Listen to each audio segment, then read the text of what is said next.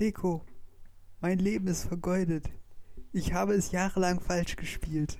Neulich musste ich in den Romy-Regeln nachlesen, dass man eigentlich nur dann gewonnen hat, wenn man vor dem Abgeben der letzten Karte Romy gerufen hat. Wir haben es nie so gespielt. Es ist, mein Leben ist verwirkt, es ist vorbei, das, das geht nicht mehr weiter. Ich weiß nicht mal, wie man Romy spielt. Das ist ein guter Anfang für diese Folge, würde ich sagen. Mein Name ist übrigens Florian Kramer und mit mir ist selbstverständlich wie immer Nikolas Siebert dabei und ihr seid hier bei Bisschen anders der Podcast. Genau, und äh, heute sprechen wir über Brettspiele wieder einmal und das erfahrt ihr alles nach dem Intro.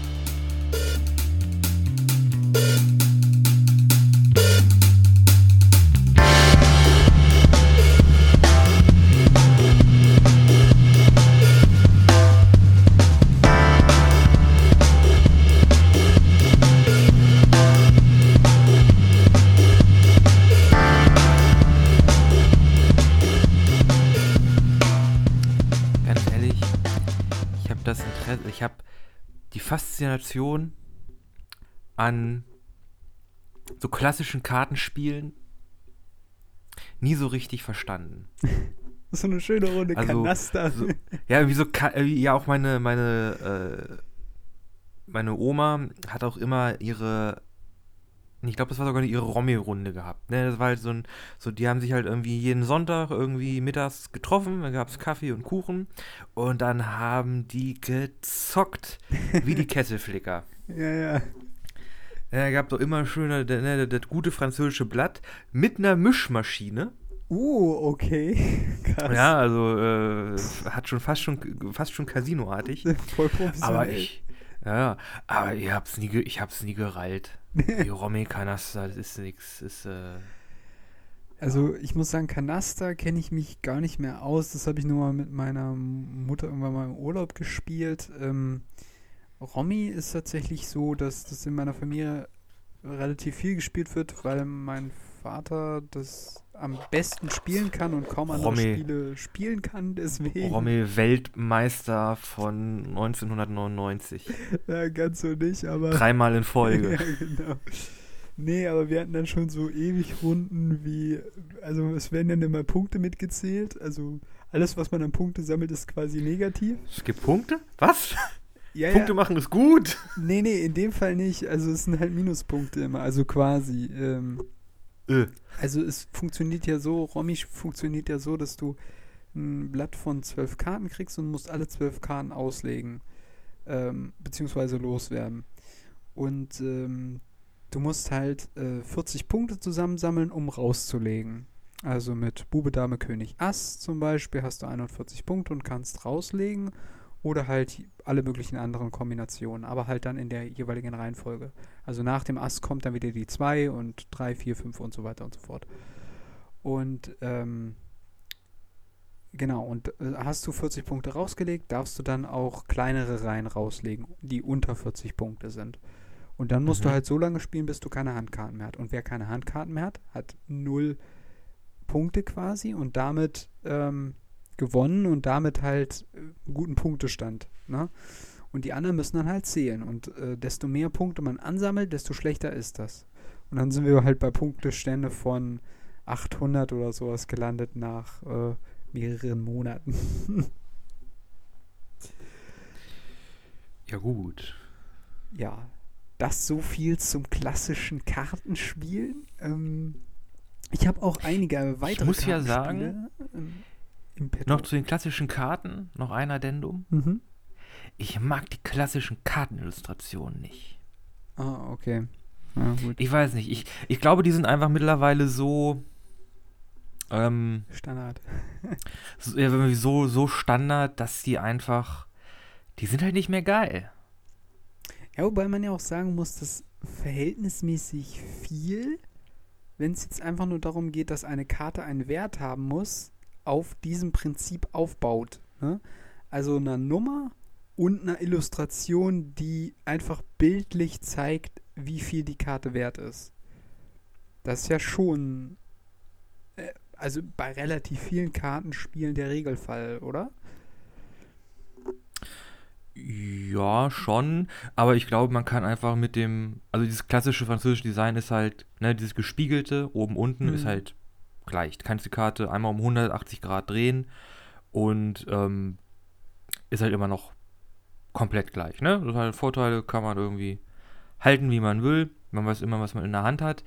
Aber kann man da nicht mal was, was Schickeres machen? Ich meine, es gibt ja auch, ähm, gibt ja Firmen, zum Beispiel Bicycle, äh, die bieten ja wirklich nur unterschiedlichste Spielkarten-Sets an. Also halt wirklich ganz klassisch, ähm, hier äh, äh, Pik, äh, scheiße, Pik, Kreuz, Herz, Karo, ne? Mhm. Irgendwie von 2 bis Ass oder von, von, von Ass bis König.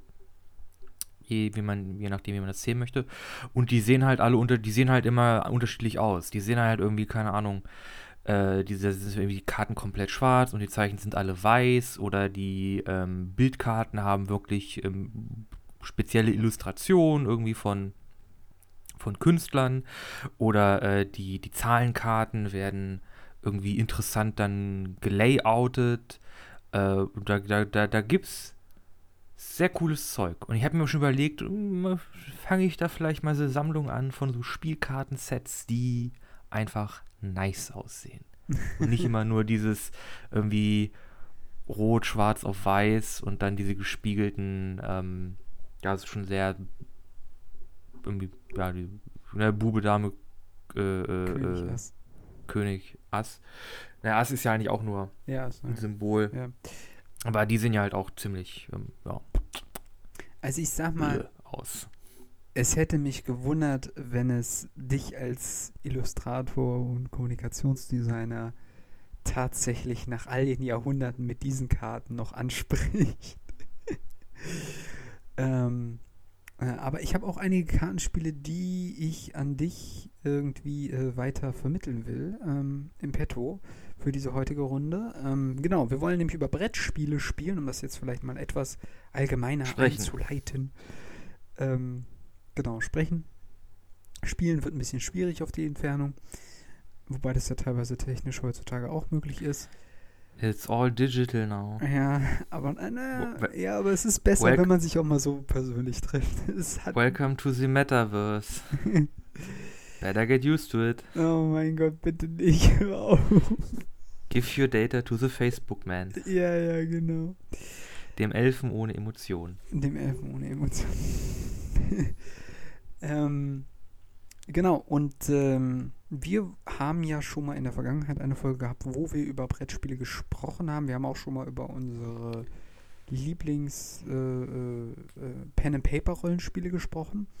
Ähm, übrigens findet ihr alles äh, in unseren, äh, auf unseren, wie sagt man, Podcast. Findet ihr alles bei uns in unserem Podcast. Punkt. Im Podcast-Archiv. Genau. Auf allen Plattform. oder auf den meisten zugängigen Platt Podcast-Plattformen.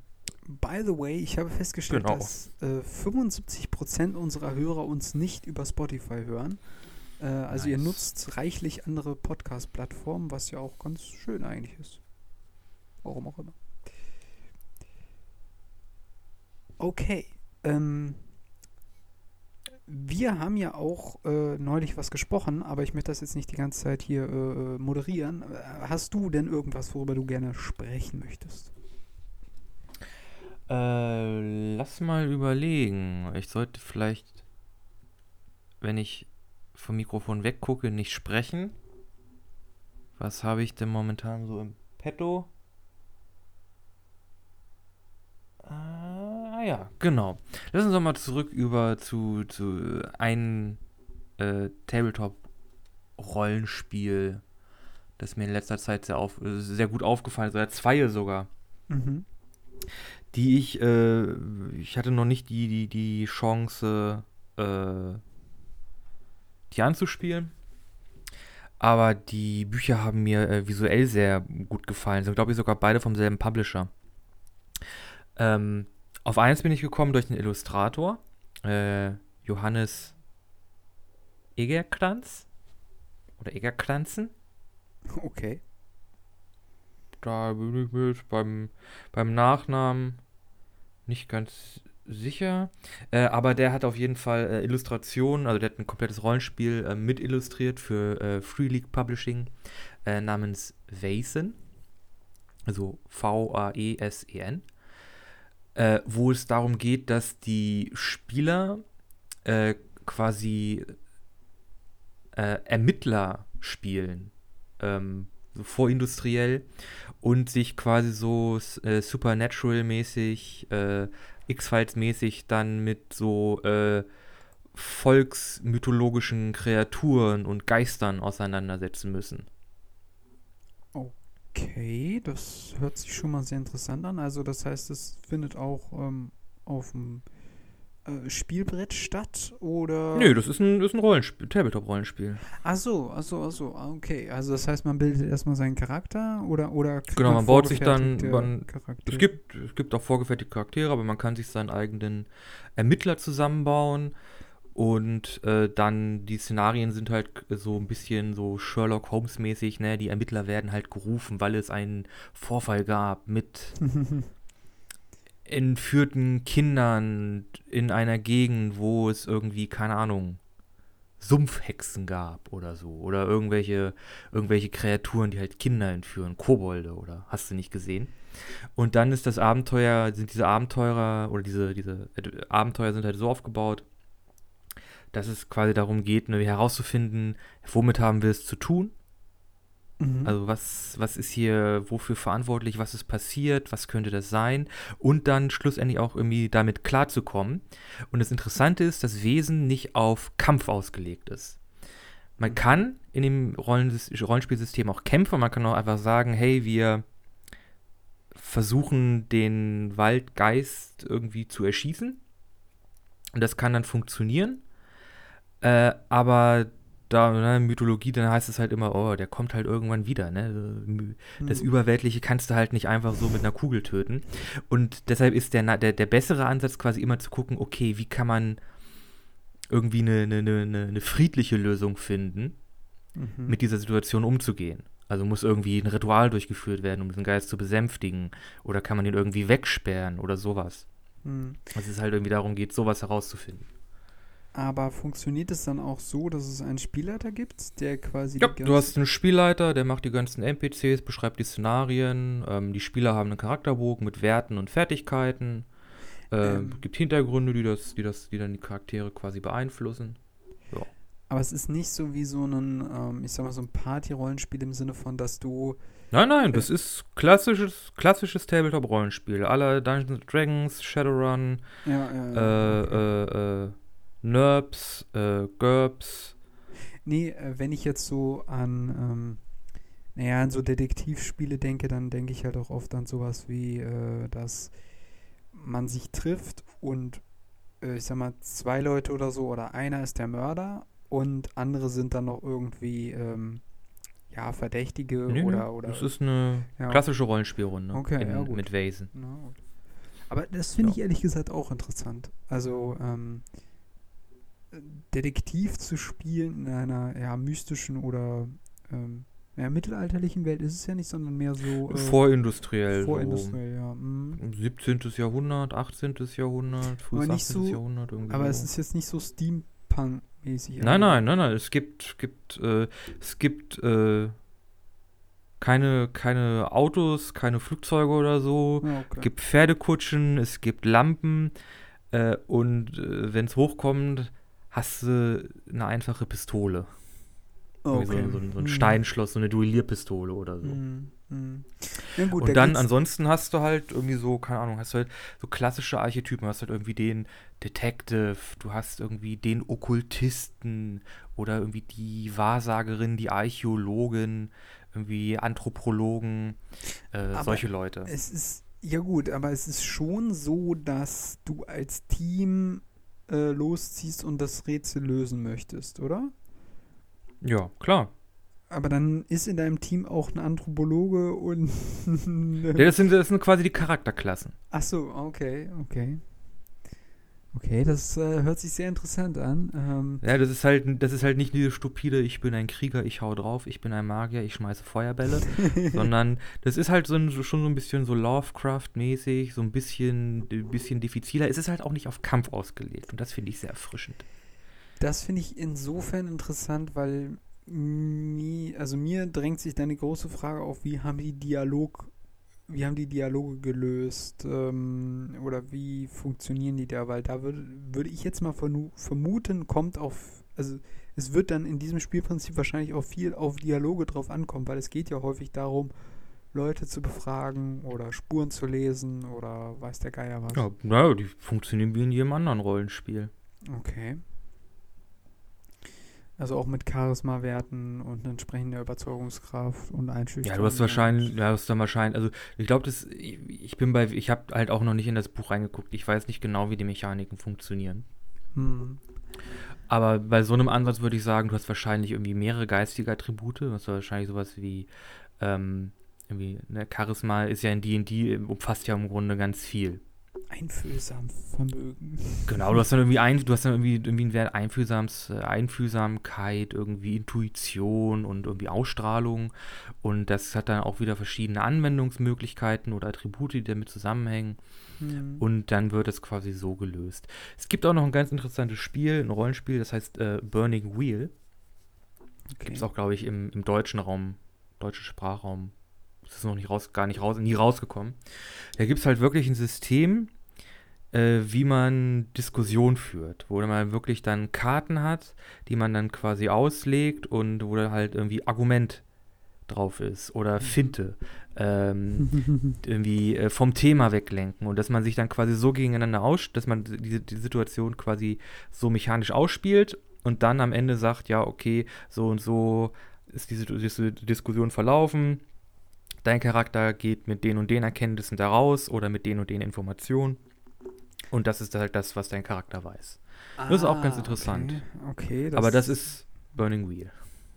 Ah, okay, das hört sich auch interessant an. Also das heißt, dass du quasi gegeneinander Karten ausspielst, die miteinander vergleichst und dann ergibt sich quasi. Das ein- geht mit NPCs, das geht aber auch unter Spielern. Ah, das ist ja cool. Also das heißt, es ergibt sich dann quasi ein Ergebnis, eine Summe, die eine Summe an Informationen ist beispielsweise oder was auch Genau. immer. Es gibt, das ist quasi so, es gibt, das ist quasi wie so eine Art, im Grunde wie ein, wie ein Kampf, Mhm. nur mit Worten. Und am Ende gibt es halt einen Gewinner. Und je nachdem, wer gewonnen hat, in die Richtung geht auch die, geht auch die, die Diskussion. Also wenn du sagst, hey, ich möchte dich, äh, möchte dich jetzt irgendwie ausfragen äh, darüber, was, keine Ahnung, die Lady des Hauses dem Kurier gesagt hat, äh, weil du weißt das, ne? Und wenn du, wenn du das Duell dann verlierst und du das wissen möchtest, dann heißt es halt, äh, ja, hast, hat, kann dir sagen, der kann dir der Gegenüber irgendwas sagen. Das kann halt auch einfach falsch sein. Aber dadurch, dass, das, dass die Diskussion so verlaufen ist, sind das die Informationen, die, die du bekommst. Und dann ist da auch nicht mehr groß rüttel- rütteln und machen. Dann Mhm. müssen die Spieler von da aus gucken, wie sie mit den Informationen weitermachen. Aber das heißt ja dann, das ist auch so eine Art stille ähm, Diskussion im Sinne von, dass du zwar sagst, was du möchtest von diesem Gespräch, aber dass du nicht offen quasi als dein Charakter wortwörtlich sprichst, sondern einfach dann die Karte auslegst. Der andere Spieler oder der, der sch- legt eine Karte für den NPC hin und nachdem die Karten Na, für, gewöhnlich, für gewöhnlich machen die Spieler, sp- spielen dann auch so die Diskussionen Ach aus. so, okay, nach. ja gut, okay. Also, das, das, das geht schon ganz gut über. Man muss da ein bisschen, man muss da ein bisschen Theater machen, aber, also Theater irgendwie, äh, äh, irgendwie können, aber das, das hat bisher immer ganz gut hat bisher immer ganz gut funktioniert, ja, ja. Ist aber auch wirklich kein Spiel für Leute, die irgendwie, also vor allem Burning Wheel ist kein Spiel für Leute, die nicht darauf stehen, irgendwie wirklich Rollenspiel zu betreiben. Hm.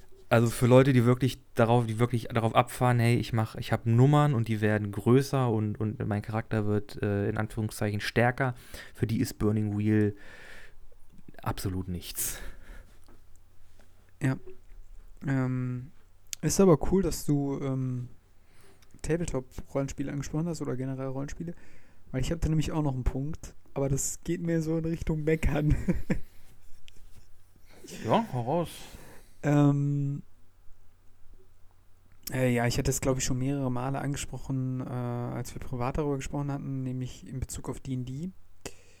Äh, weil wir beide wissen ja, dass äh, dadurch, dass wir jetzt schon längere Zeit das Spiel spielen, dass D&D halt wirklich sehr kampflastig ist, vom, vom, vom gesamten D&D macht Kämpfe. Ähm, und äh, man muss halt einfach sagen, dass die Dialoge in vielerlei Hinsicht auch von ihrer Bewertung her meist zu kurz kommen, was problematisch ist. Aber äh, darum geht es äh, auch, aber darum geht es jetzt eigentlich gar nicht speziell. Ähm, was mir halt aufgefallen ist, du kannst ja bei der Charaktererstellung deine Attributswerte erwürfeln. Ähm, also für alle, die es nicht wissen, vielleicht ganz kurz. Äh, man hat sechs Attributswerke, Stärke, Konstitution, Geschicklichkeit. Das sind quasi die Körperfertigkeiten und dann kommt äh, Intelligenz, Weisheit und Charisma. Also ja, wie weise ist halt dein Charakter im Sinne von, ja, wie, wie viele Lebensjahre hat er schon hinter sich, dass er genügend Lebenserfahrung hat. Wie intelligent ist er, wie logisch denkt der, die Person und Charisma ist klar. Geht halt ums Auftreten und äh, ums Sprechen und so weiter. Und äh, da ist es ja so, dass du am Anfang vier Würfel, 4W6 nimmst und mit denen würfelst und die drei höchsten Ergebnisse zusammenzählst. Und für alle, die das Spielprinzip nicht kennen, also relativ viel bei D&D, also eigentlich fast alles deines Charakters baut auf diesen Werten auf. Ähm, Ja, alles. Das ist, wie du im, in, mit dem Spiel interagierst. Genau, und äh, da gibt es, ähm, also für mich bei der Charakterstellung ist es nicht so eindeutig im Buch klar festgesetzt. Äh, ich schätze mal, weil die sagen, das überlassen wir dann den Spielleiter, wie er das organisiert haben will oder wie halt die Absprache zwischen Spielleiter und Spielern ist bei der Charaktererstellung. Aber die Frage ist halt, wenn alle sagen, wir würfeln aus und wir würfeln und wir würfeln auch nur einmal aus. Das heißt, der die also die Würfe, die man gewürfelt hat, die zählen dann man hat keinen zweiten Durchgang quasi. So, dann sind das deine Attributswerte. Und ähm, es kann halt der unglückliche Fall kommen, dass halt Leute nur mit ähm, Werten von 8 oder 10 rausgehen oder von mir Ja, aus das ist doch geil. ja, aber Äh, mit dem Charakter mit richtig, also wirklich mit richtig schlechten Attributen, da ist rollenspieltechnisch, da sind die, die Tore dann weit offen. Ja, also, also was mich halt daran stört, ist, ähm, es gibt halt eine relativ große Varianz, weil es kann natürlich logischerweise auch genau das Gegenteil entstehen, nämlich dass Leute äh, mehrere oder zweimal 18 würfeln oder sowas. Das Jo. heißt, die Charaktere sind dann äh, sehr stark. Und wenn man dann noch zusätzlich ähm, entsprechende Klassen wählt, die weniger oft oder weniger oft Attributswertserhöhungen bekommen.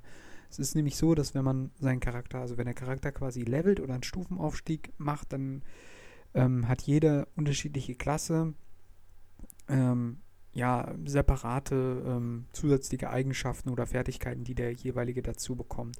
Und bestimmte Klassen, wie beispielsweise der Barbar, der hat nicht, der hat häufig gar nicht viele zusätzliche Fertigkeiten oder sowas, sondern einfach seine Attributswerte erhöhen sich. Punkt. Ähm, und dann kann man jeweils zwei Punkte verteilen, entweder ein, entweder zwei zu einem oder ein, oder jeweils ein Punkt an zwei Attributen. Und der springende Punkt, auf den ich hinaus will, ist, ähm, du kannst dich so viel abrackern, wie du willst, aber du bist nach der Charaktererstellung, wenn es schlecht kommt, immer, bist du immer im Hintertreffen gegenüber allen anderen Gruppenmitgliedern. Und das finde ich ist tatsächlich äh, gut, du spielst halt in der Regel in der Gruppe, dadurch spielst du nicht gegeneinander, das ist klar, aber es ist Aber es gibt ja eine Alternative dazu, dann sagst du einfach, oh, ich nehme einfach das Standard-Array. Da hast du, damit hast du immer einen relativ ausgeglichenen Charakter. Der ist jetzt kein Überflieger, aber der ist in einer Sache äh, gut, dann in irgendwie ein paar Sachen ist er mittelmäßig und in ein, zwei Sachen ist er halt einfach nicht, nicht, nicht so gut. Ja, genau, das ist quasi die, Al also das ist die Alternative, die ist auch, die halte ich auch für okay, also die ist ganz gut so, also die ist halt wirklich so neutral gemacht, dass man sagen kann, der Charakter ist verhältnismäßig ausgeglichen. Aber das steht halt in keinem Verhältnis, wenn die anderen auswürfeln und dann halt mehr Punkte bekommen. So, und das, worauf ich hinaus will, ist folgendes. Ähm, wir kennen ja auch beide Shadowrun. Und bei Shadowrun ist auch ein quasi Pen-and-Paper-Rollenspiel, für alle, die das nicht kennen, befasst sich mit Cyberpunk, hat aber auch noch ein paar Fantasy-Einflüsse. Nur da ist dieses, diese Anfangs-Charaktererstellung anders aufgebaut. Also das Balancing funktioniert meiner Ansicht nach da besser, weil nämlich es Nein, Shadowrun, Shadowrun hat kein Balancing. nee, ernsthaft, Shadowrun hat kein Balancing. Shadowrun ist, äh, das ist, also, das ist vom Power-Level her so Kraut und Rüben, äh, da ist, da ist überhaupt nichts. Also da, das ist auch immer ein, ein absolutes Wettrüsten äh, zwischen, zwischen Spielern und dem, dem Spielleiter, weil entweder sind die Spieler absolute Kriegsmaschinen, dem man nichts entgegensetzen kann. äh, und das muss man irgendwie auch äh, so, so sehr überpowern, dass, wenn das, damit das wieder gefährlich ist, dass die Spieler da schon wieder irgendwie wie, wie, wie, wie, nasses, äh, wie nasse Taschentücher sind. Also Shadowrun hat kein Balancing. Das ist in Shadowrun nicht existent. Ja, aber das. Jein. Also ich finde, bei der Charaktererstellung stimmt das nicht ganz so, weil nämlich der Punkt ist folgender. Du hast nämlich, ähm, das ist jetzt vielleicht ein bisschen schwierig für diejenigen, die das nicht kennen, aber du hast quasi eine Tabelle, anhand der du deine Ressourcen auswählst. Und zu den Ressourcen gehört beispielsweise äh, deine Attributswerte, dein Money, also wie viel Geld du am Anfang hast. Ja, die äh, Variante gibt es aber auch in D&D. In, in Musst du mal gucken, im Players Handbook wird beschrieben, wie man mit Punkte kaufen quasi seinen Charakter, einem, äh, seinen Charakter bauen kann. Das ist dem sehr ähnlich. Okay, dann muss ich das mir nochmal anschauen. Aber genau, auf das, was ich halt hinaus wollte, ist, dass ähm, die Tabelle so strukturiert ist, dass wenn du die höchsten Attribute nimmst, du automatisch nicht mehr das höchste Kapital kriegen kannst. Also nicht mehr das meiste Geld. Und ähm, das ist in der Regel so meiner Ansicht nach so konzipiert am Anfang, dass du beispielsweise sagen kannst, du spielst irgendwie einen Ork, äh, nimmst die höchsten Attributswerte, powerst dich komplett hoch, aber gleichzeitig kann ein anderer Charakter sagen, ich nehme das höchste Geld, bin aber gar nicht so muskulär, kauf mir dann aber irgendwie Cybermuskeln oder weiß der Geier was. Also kann sich quasi mit dem Geld so doll vercybern, dass er quasi genauso stark ist wie der mit den höchsten Attributswerten. Aber dadurch findet trotzdem ein Ausgleich statt. Verstehst du, was ich meine? Also, ich finde, das ist besser gelöst als bei D&D, aber vielleicht ist es auch nur eine subjektive Wahrnehmung. Naja, ne, ne, Shadowrun macht auch mehr als D&D, weil, wie gesagt, D&D macht halt hauptsächlich Kampf. Alles, was du lernst, alles, was du dazu bekommst, alle Werte sind im Grunde auf Kampf ausgelegt. Und in Shadowrun ist es auch ganz einfach, einen Charakter zu machen, der einfach mit, mit wirklich aktivem Konflikt Konflikten nicht die Bohne zu tun hat.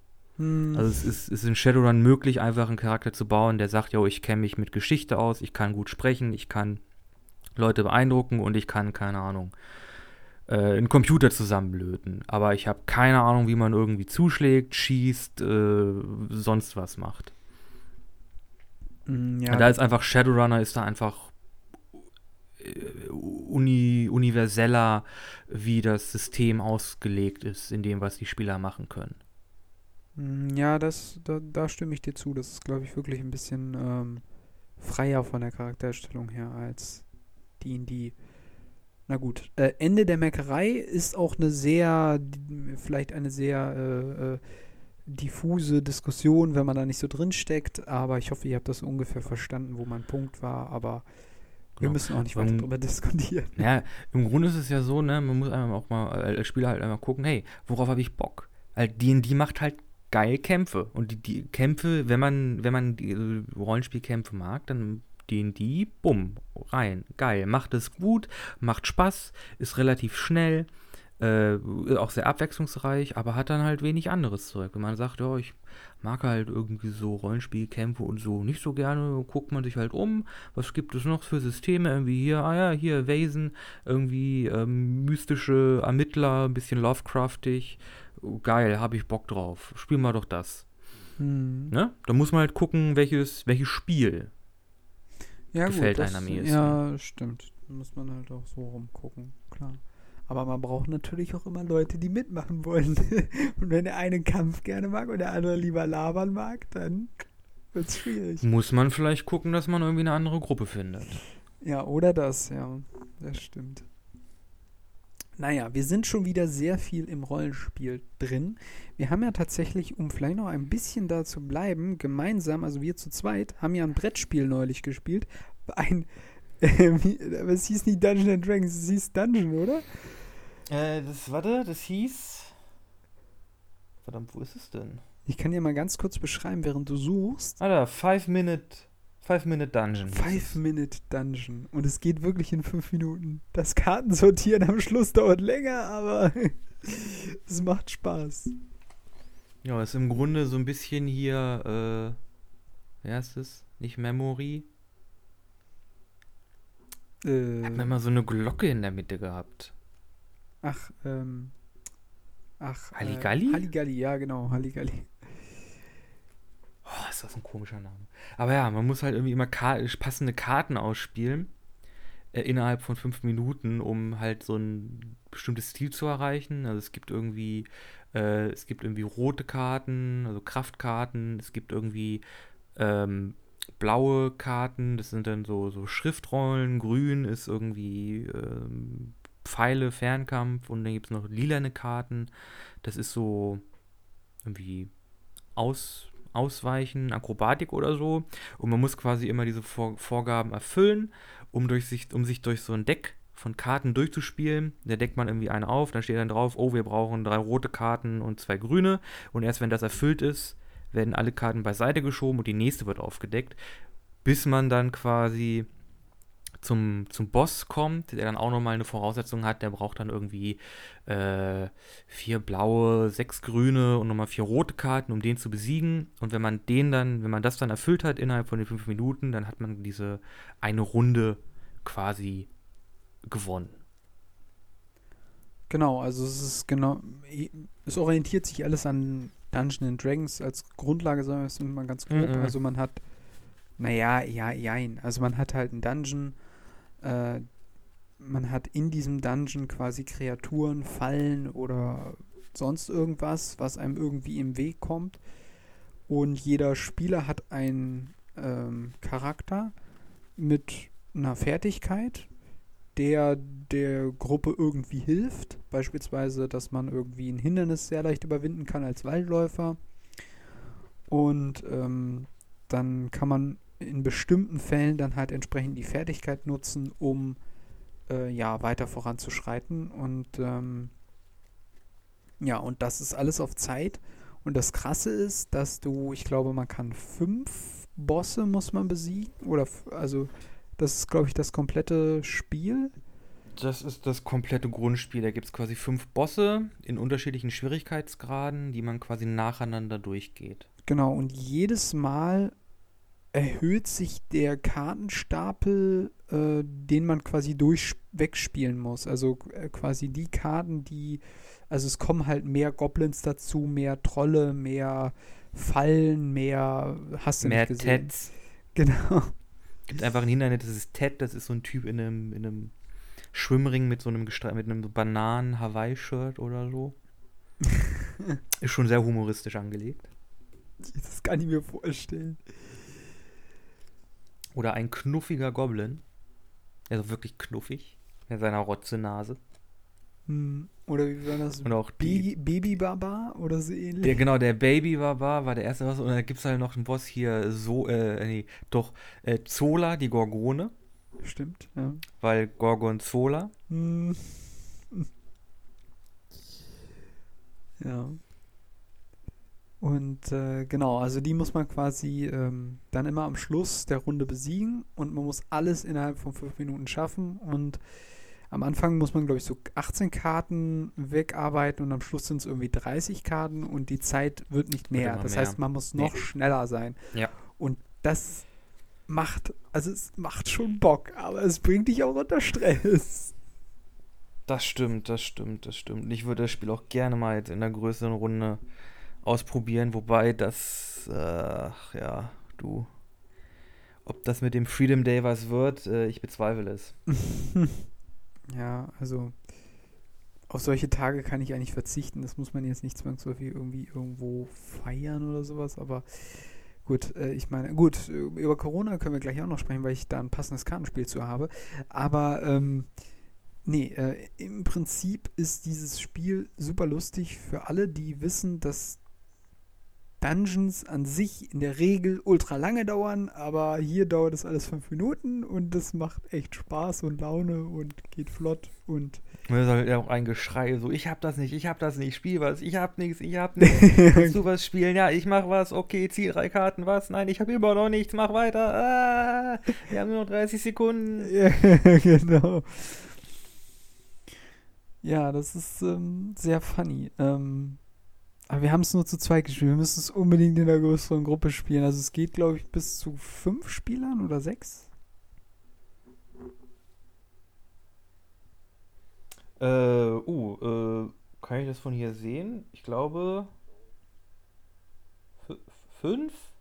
Fünf. Oh, Scheiße, ich habe meine Brille nicht auf. ja, nee, zwei bis fünf Spieler. Spielzeit fünf Minuten. Aber es gab eine Sache, die mich verwundert hat. Äh, das ist mir aber auch erst im Nachhinein eingefallen. Warum war eigentlich bei dem Spiel keine Sanduhr dabei? Also die gehen ja irgendwie davon aus, dass man generell eine Stoppuhr dabei hat oder so. Das war Ja, naja, also mittlerweile hat jeder ein Smartphone, also. ja gut, aber Wobei ja, es, es wäre noch mehr Production Value gewesen, hätte man noch eine Sanduhr dazu gepackt. also irgendwie dachte ich mir dann so. Stimme ich- hm, Stimme ich dir zu, ja, ja, ja, ja. Also so.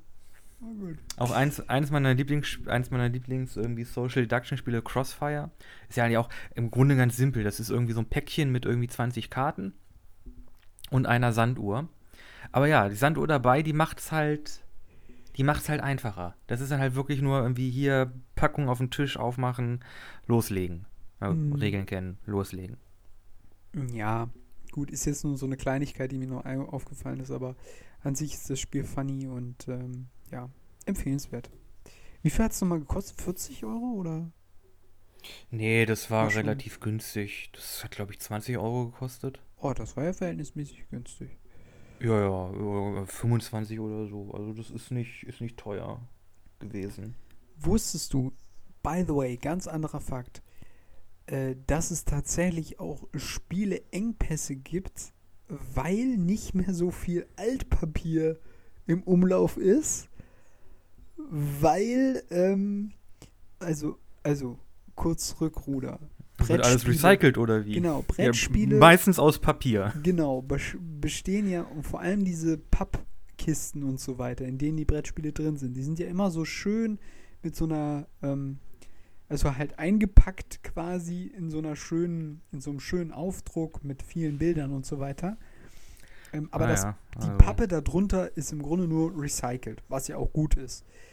Nur, äh, wir Deutschen haben irgendwie während Corona irgendwie teilweise zu viel rausgeschmissen und dann wiederum zu wenig Papier bekommen, wodurch jetzt wieder zu wenig Papier im Umlauf ist und es gibt nicht genügend recycelbares Papier und äh, es gibt irgendwie Mangel- und Nachschubprobleme und deswegen können teilweise Eieiei. Brettspielentwickler ähm, ihre Spiele nicht in den Laden In, beliefern oder weil zu wenig raushauen. Papier ist. Ja, ich habe auch, ich habe, ja stimmt, es ist mir jetzt in letzter Zeit öfter mal aufgefallen, dass das heißt, ja, irgendwie ähm, ist, Spiele ist jetzt irgendwie rausgekommen, aber es gibt Lieferprobleme oder es gibt Probleme, das irgendwie bei Läden im, im Stock, also im, im Sortiment zu halten. Hm. Ah, Ja, oh, also weird. ja, der Markt ist ganz schön durcheinandergewirbelt durch Corona, muss man ja wirklich mal sagen. Ja.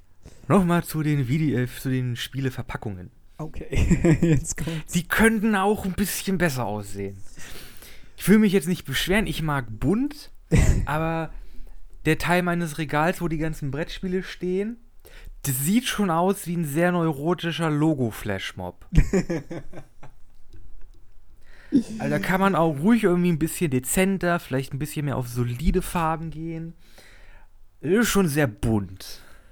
Äh, ja, dann kann ich nur sagen, äh, Spiel des Jahres 2021, Paleo, komplett weiß und in der Mitte Habe ich auch ein Problem mit. hast du auch ein Problem mit, Mann. Allerdings nicht, nicht mit der Verpackung, sondern im Spiel sind mir die Figuren einfach zu weiß. Okay, das weiß ich tatsächlich nicht, weil ich das Spiel nicht kenne. Weil das soll ja eigentlich in, in, in, äh, in Das spielt ja in der Steinzeit. ja, Ne? Paleo-Zeitalter. genau. Und äh, das ist Jahrhunderte, äh, Jahrtausende, bevor überhaupt das Gen im Menschen entstanden ist, das die Haut weiß macht. Mm, Ja, die waren mehr so dunkelbraun. Genau, die waren, die, die waren dunkelbraun, genau. Äh, und auch um einiges, um einiges haariger. Waren halt ähm, Mhm. Urzeitmenschen. Mhm. Und äh, da in, in Paleo sind die Figuren, die sehen halt alle aus wie äh, weiße Mitteleuropäer. Und das ist nur eine Kleinigkeit, ich weiß. Aber es ist halt so ein, so ein verflixtes kleines Detail. Es ist unrealistisch. Es macht das Spiel ein klein bisschen schlecht. Und ich meine, wenn man schon sagt, hier Paleo, dann hat man ja auch, ich weiß, es ist ein Spiel, es ist Entertainment, aber man hat ja dann auch so, vielleicht so, so ein bisschen so einen kleinen, irgendwie aufklärerischen, irgendwie historischen äh, Einschlag, wenn man das in dem Mhm. Setting verortet. Ne? Und dann sollte man sich auch, also meiner Meinung nach, sollte man sich dann halt auch bemühen, das dann irgendwie ähm, Passig zu machen, ja. Passig zu machen. Natürlich kann man sich halt auch immer künstlerische Freiheiten äh, genehmigen. Da bin ich auch immer voll dafür, wenn man sagt, irgendwie, keine Ahnung, du kannst ja auch irgendwie ins Absurde machen, dann hat man da, keine Ahnung, eine Karte, das ist dann Neoprentauchanzug oder so. Wenn man, äh, wenn man dann irgendwie ein Spiel macht und sagt, oh, das spielt in der Steinzeit, aber es gibt hier irgendwie, es regnen irgendwie Gegenstände vom Himmel und damit muss man irgendwie, keine Ahnung, Fashion-Shows machen und dann hast du da in der Steinzeit Menschen, die halt irgendwie mit Neoprenanzügen und Smokings und so irgendwie rummachen müssen. Dann ist das natürlich ne, aus, aus, dem, aus dem Fenster raus. Aber wenn man wirklich so einen historischen Anspruch hat, würde ich sagen, dann aber bitte auch Komplett. durchdacht. Mhm, Okay. Ne? Und es, es ist halt auch wirklich nur ein Detail. Es soll ein sehr gutes Spiel sein. Ich habe es noch nicht gespielt. Ähm, Ja. Belassen wir es dabei.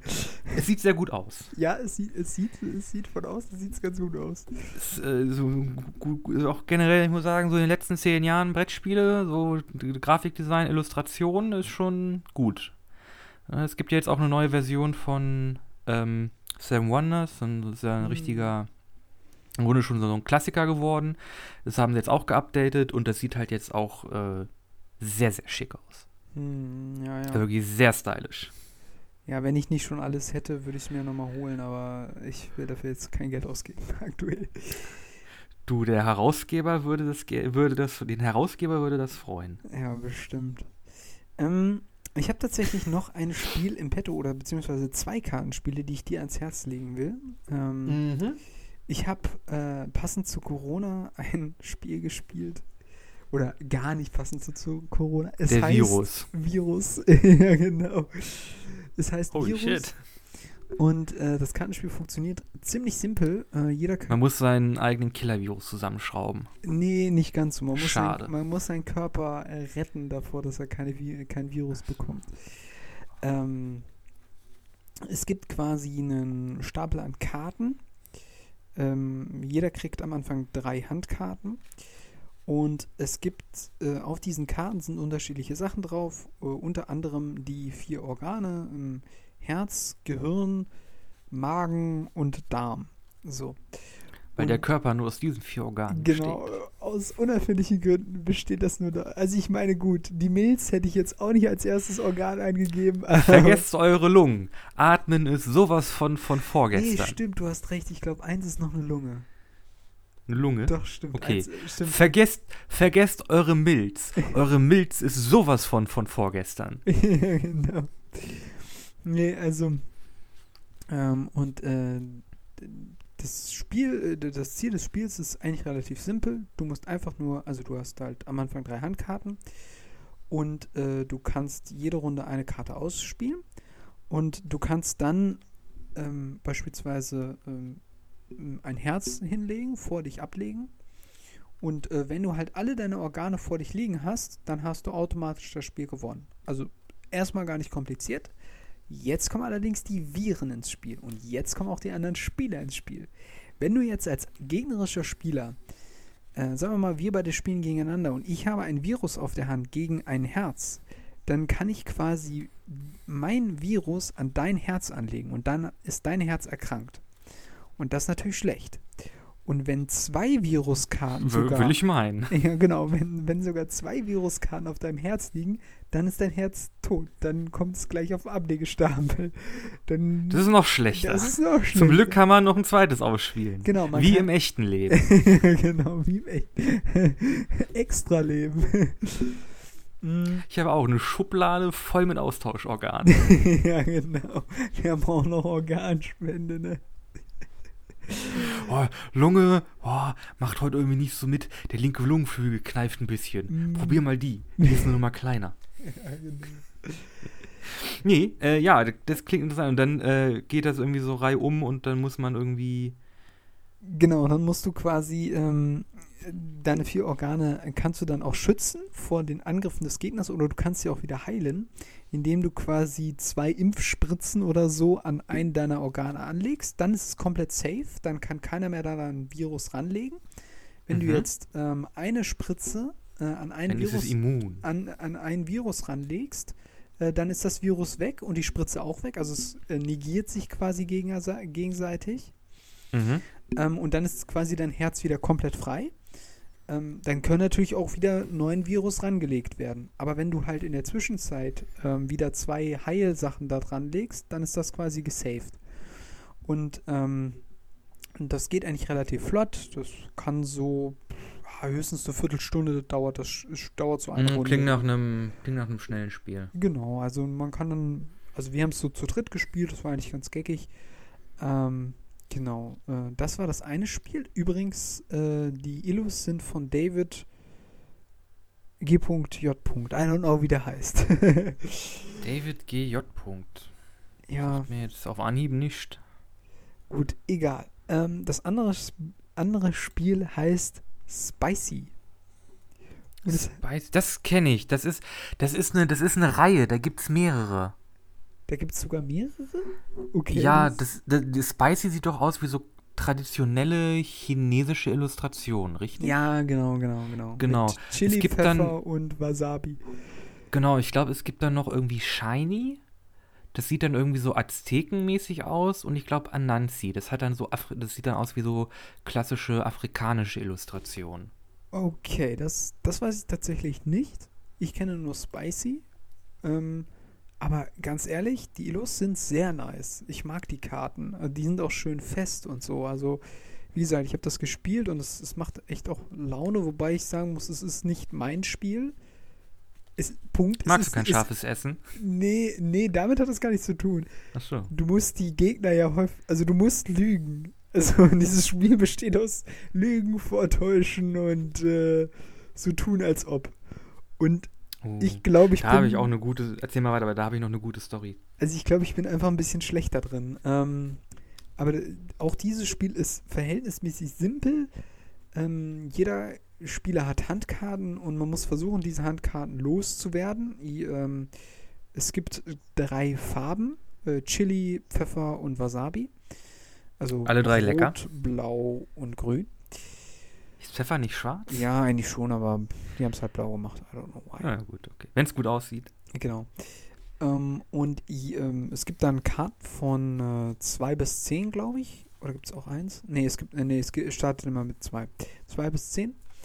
Und ähm, es geht dann so los, dass man Karten verdeckt ausspielt und laut sagt, was man ausgespielt hat. Also man sagt dann zum Beispiel ähm, äh, Pfeffer 3. Achso, ja, genau. Und wenn man eine Reihe starten will, muss man äh, eine Zahl zwischen. Ähm, nee, dann, dann muss es doch eine 1 geben. 1 bis, äh, 1 bis 3 muss man dann sagen. Und dann sagt man zum Beispiel ähm, Pfeffer 3. Und dann ist klar, Muss man okay. 2-1 ausspielen, oder wie? Nee, nee, die, man muss immer, man muss immer erhöhen, aber man muss nicht Ah. genau die nächste Zahl sagen. Also man kann jetzt auch 5 sagen statt 4 oder so, wenn man möchte. Nur, jetzt ist auch klar, man muss, ähm, man darf nur Pfefferkarten spielen. Kein Chili oder Wasabi. Aber Oh. jetzt kommt der Clou. Du willst ja deine Karten loswerden. Was machst du also? Du Man sagst. blufft. Genau, man blufft. Also man sagt dann laut äh, Yeah. Pfeffer 5, spielt aber eigentlich eine Wasabi 5 aus, beispielsweise. Und jetzt kommt das Knifflige an dem Spiel oder das, was halt den Spaßfaktor ausmacht. Ähm, beziehungsweise du musst es auch machen, weil sonst kriegst du keine Punkte zusammen. Wenn dir plötzlich auffällt, ich sag das und du weißt, ne, das war doch jetzt gerade ein Bluff. Dann legst du deine Hand auf den Kartenstapel. Die sechs Chili habe nämlich ich auf der Hand. genau, so nach dem Motto. Also ne, die Karten kommen aber öfters vor. Also du kannst nicht Okay. mitzählen. So funktioniert es leider nicht. Ähm, genau, aber du gehst halt davon aus, der Gegner lügt. Und dann sagst du halt, nee, das glaube ich nicht. Und jetzt musst du sagen, was falsch ist. Und jetzt kommt der Clou. Du sagst nicht, ähm, die komplette Karte ist falsch, also die, das ist keine äh, Pfeffer 6, sondern du sagst nur, die Zahl ist falsch oder es ist nicht die richtige Farbe. Also es ist nicht Pfeffer, sondern Wasabi. Und dann sagst du zum Beispiel, ich glaube nicht, dass das eine 6 ist. Und dann wird umgedreht und die Karte wird angeguckt. Ähm, und trotz, dass es eine Wasabi-Karte ist und eigentlich die falsche Karte ist, ist es ja trotzdem eine 6. Also liegst du mit deiner Behauptung richtig und der, der gesagt hat, es ist ein Bluff, muss dann quasi Strafkarten ziehen, weil er ja die falsche Nummer gesagt hat. Wenn du jetzt aber gesagt hättest, ich glaube nicht, dass das eine Pfeffer ist und die Karte wird umgedreht und es ist tatsächlich Wasabi statt Pfeffer, dann bekommt er alle Karten, die ausgespielt worden sind und diese Karten werden separat neben den einzelnen Spielern abgelegt und die gelten quasi am Schluss als Siegpunkte. Ist ein bisschen kompliziert jetzt in der Erklärung, ist aber vom Spielverlauf relativ easy. Klingt nach einem Spiel für mich. Ja, genau. Deswegen muss ja sagen, äh, dachte ich mir so, das ist dein in- Spiel. Ist, ist, ist wahrscheinlich eine, eine schlechte Charaktereigenschaft, die ich allerdings auch nur auf irgendwie so Brettspiele und so äh, begrenze. Ich kann einfach bei so Brettspielen, ich kann einfach lügen äh, wie so ein Türverkäufer. Ja, du magst ja auch hier Werwolf und so weiter. Ich, also ich persönlich, ich mag das sehr gerne. Im Kontext des Spiels. ne? Also jetzt, Ja, ja, ne, ich, klar. ne? Aber dann, also in dem Kontext mag ich es einfach richtig, auch einfach wirklich, auch einfach wirklich dreist zu lügen. Das macht mir einfach Spaß. Also eine Pokerface und dann wirklich auch jemanden mal so richtig ins Messer laufen lassen innerhalb eines Spiels, finde ich super. Hm. Kann aber auch problematisch sein. Also bei dem Spiel ist es insofern schwierig zu lügen oder in dem Fall halt zu bluffen, weil nämlich du, ähm, also es geht relativ schnell und du musst ja immer erhöhen und du weißt nicht, was dein Vorspieler ausspielt. Also der haut dann einfach raus, äh, was weiß ich, äh, Pfeffer 8. So, und dann bist du schon dran. Mhm. Und dann musst du natürlich entsprechend eine höhere Zahl nennen, wenn du die Karte nicht hast. Und jedes Zögern sorgt natürlich dafür, dass du eigentlich schon verschissen hast. Ne? Also dann kannst du quasi, du kannst eine Karte hinlegen, aber die meisten Mitspieler nehmen dir das dann halt nicht mehr ab. Ne? Und die Konsequenz ist dann nur noch, dass du ähm, äh, zwei Karten ziehst. Also das ist halt die Alternative zum Ausspielen. Und ähm, deswegen, du musst sehr schlagfertig sein. Du kannst dir deine Lüge nicht schon Runden vorher, bevor du dran bist, zurechtlegen. Und das macht's teilweise sehr schwierig, muss ich sagen. Vor allem am Anfang, als ich eingestiegen bin, habe ich auch einfach Fehler gemacht während des Spiels. Also habe falsche Karten gelegt, die dann, also wie gesagt, ich habe einfach äh, falsch geblufft. Also es war idiotisch. So konnte man gar nicht spielen in dem Moment. Und das macht es dann schwieriger. Nach ein paar Runden, wenn man drin ist, dann geht es irgendwann, dann kommt man rein. Aber so, ähm, ja, habe ich halt gedacht, das ist das Spiel für Nikolas. Und die Illustrationen sind auch noch gut. also von daher. Ja, Spicy sieht schon ganz gut aus. Ja, kostet auch nur 15 Euro. Also kann man sich mal holen. Ist jetzt auch nicht so teuer. Ähm, geht relativ schnell. Und ist auch nicht so Gab kompliziert. sogar, gibt sogar so eine Special Edition, die hat so einen Metallic-Look. Ui, okay. Äh, richtig, dann, dann, dann leuchtet das Gold auch äh, richtig. Also habe ich dich. Kauf, holst du dir das? Ich werde auf jeden Fall mal reingucken. naja. Ja. Ich muss ja sagen, ich glaube, ich muss schon langsam mal wieder ein paar Sachen abstoßen. Oh, okay. Hast du viele Spiele oder was? Ja, ich habe halt, ich hab halt nicht so viel Platz. Ich habe halt irgendwie. Äh, Ah, so ein ja. kleines Kartenspiel geht immer. Ja, gut, Ka ja, gut, Kartenspiele. Das ist so schön an Kartenspielen. Die, die nehmen wenig Platz weg. Ja, oh ja. Ja, äh, das waren noch die zwei Spiele, die ich noch im Petto hatte. Ähm, ja, ich weiß nicht, ob du noch irgendwas hast. Äh, ansonsten sind wir ja auch schon relativ weit vorangeschritten mit der Zeit. Ja, wir können dann. Eine Sache noch. Ah ja, eine, eine Sache vielleicht noch. Oder eine kurze. Jetzt im Laufe, also jetzt im Laufe der letzten zwei Jahre ist mir aufgefallen, dass immer mehr Brettspiele auch einen Solo-Player-Mode anbieten. Okay. Oder halt so eine, so eine Art Fake-KI, wo du dann halt einfach so vor- ein Deck hast, irgendwie an vorgegebenen Aktionen, die dann der, äh, der, der andere Mitspieler in Anführungszeichen durchführt. Ich Mhm. glaube, der, die Corona-Pandemie hat da irgendwie Game Design doch nachliegend doch beeinflusst. Ist es denn ausschließlich darauf angelegt, dass Nein, du nein. nur allein spielst oder ist es quasi. Nein, nein, das sind dann, das, das sind dann wirklich auch äh, zum Teil große Strategiespiele für irgendwie, irgendwie, für, für irgendwie bis zu acht Spieler oder so. Aber es gibt dann da irgendwie die Möglichkeit, auch äh, quasi Solo zu spielen. Oh, okay. Also nur als ein, als ein physischer Spieler. Und du hast dann ja irgendwie, keine Ahnung, ein, ein, ein, ein, ähm, so ein Deck an Spielkarten, das dann, da dann halt immer, das wird halt einmal durchgemischt und dann wird halt immer eine Karte aufgedeckt und die Aktion macht dann quasi der andere nicht vorhandene Mitspieler. Hm.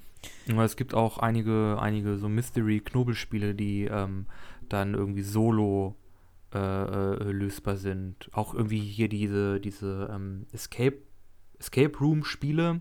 Da gibt es ja auch mittlerweile eine, eine ganze Bandbreite von ganz irgendwie ausgeklügelten, mit wirklich irgendwie Aktenordnern bis zu, bis zu welchen, die einfach nur auf, auf äh, Karten basiert sind.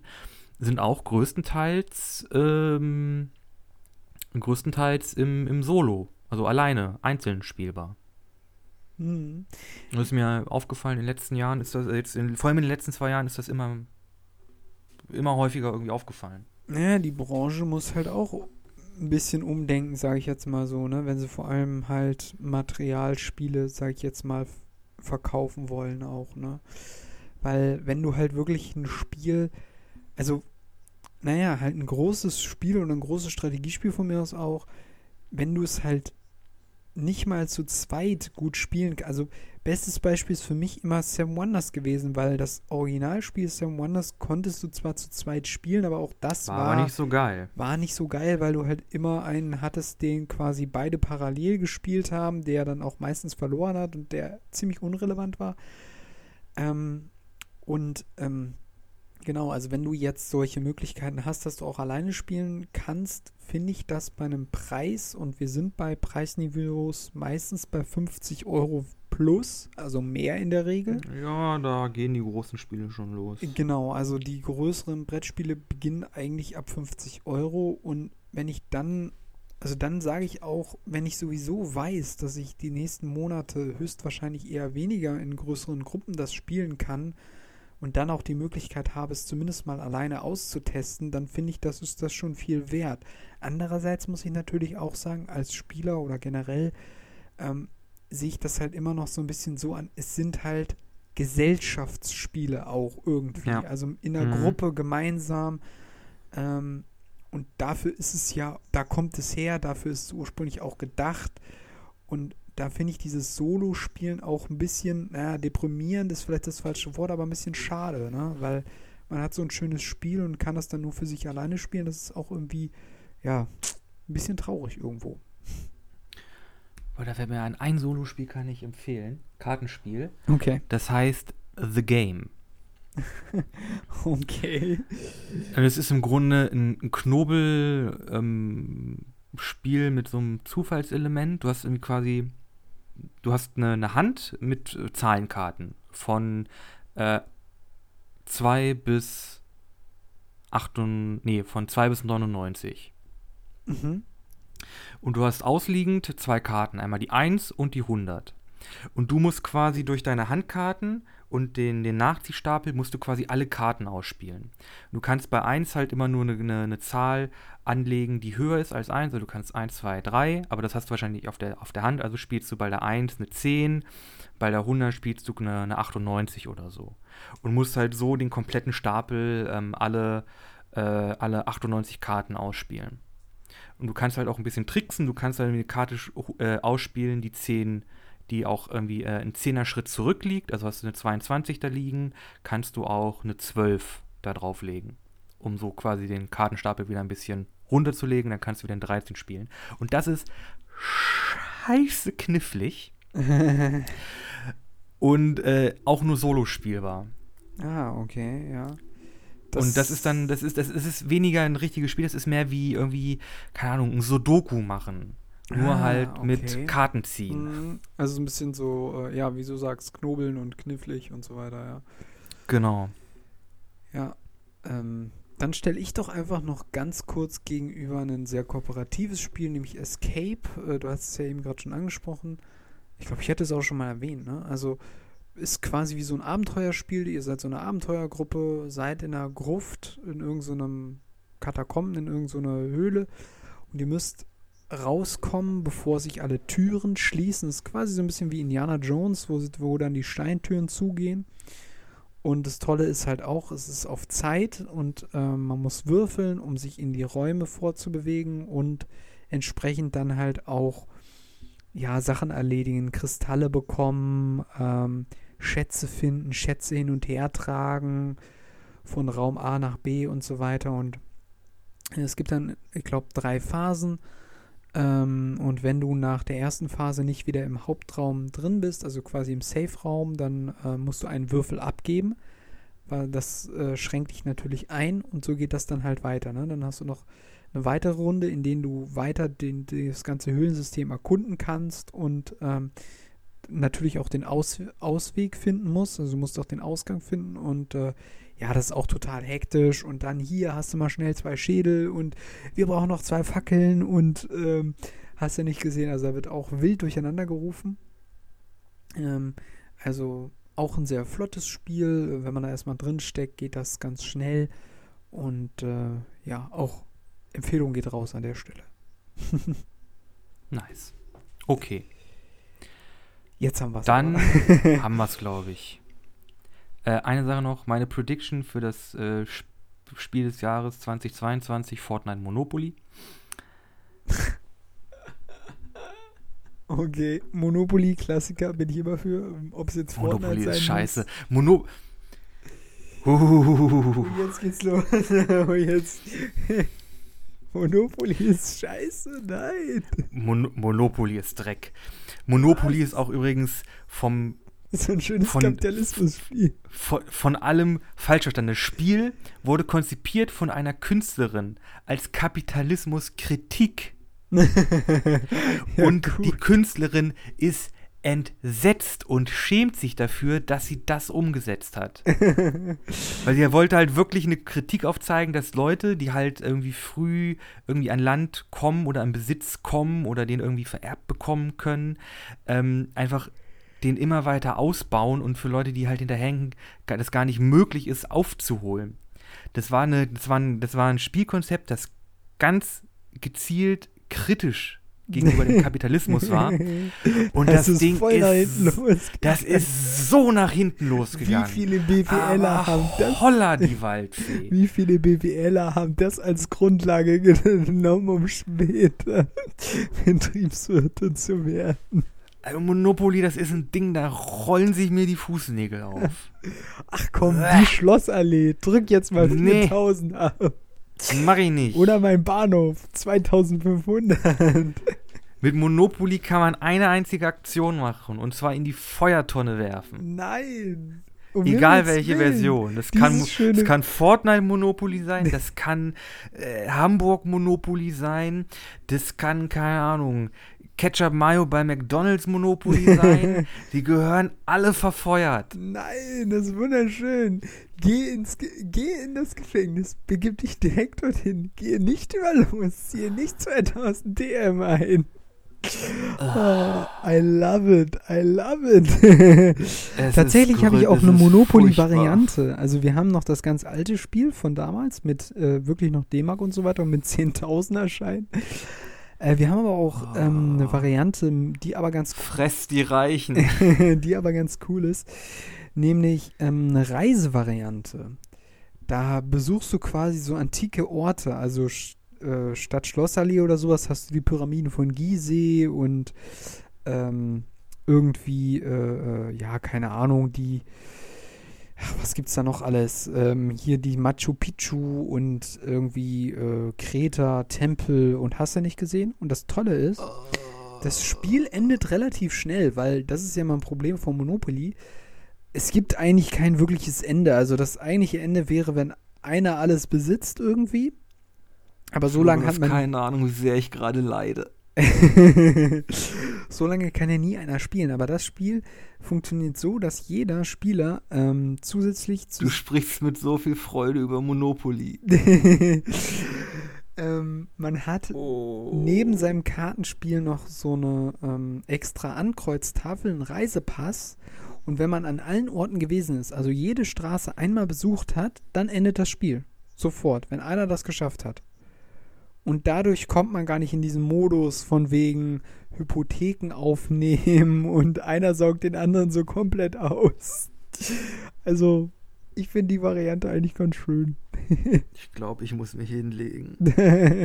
okay, ich würde sagen, wir machen an dieser Stelle mal schnell genau. Schluss. Wir sind ja auch schon über ja. die Zeit und ähm, oh ja.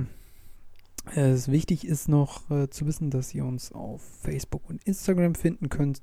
In der, äh, auf der Instagram-Page bisschen anders der Podcast und äh, für Facebook gilt dasselbe nochmal. Und da veröffentlichen wir die Thumbnails zu den einzelnen Folgen und auch die Informationen, die es über die einzelnen Folgen zu wissen gibt. Äh, da könnt ihr dann abschätzen, ob euch das, äh, ob euch das zusagt oder nicht, oder ob ihr mal reinhört oder weiß der Geier. Genau, das zu Social Media und äh, wir haben noch eine Playlist. Genau, da fügen Flo und ich zu jeder Folge jeweils einen Song hinzu. Flo, was hast du denn diese Woche als Empfehlung? Ich habe ähm, von Lou Pollack von 1914 hat er das komponiert, nochmal umgeschrieben von Ray Gilbert. That's Plenty. Nice. Ich habe was sehr sophisticated's äh, nämlich von Nanowar of Steel, weil Halleluja. Und ich möchte euch verabschieden mit den Worten Halleluja, Ikea, Amen. Tschüss. Wir sind raus.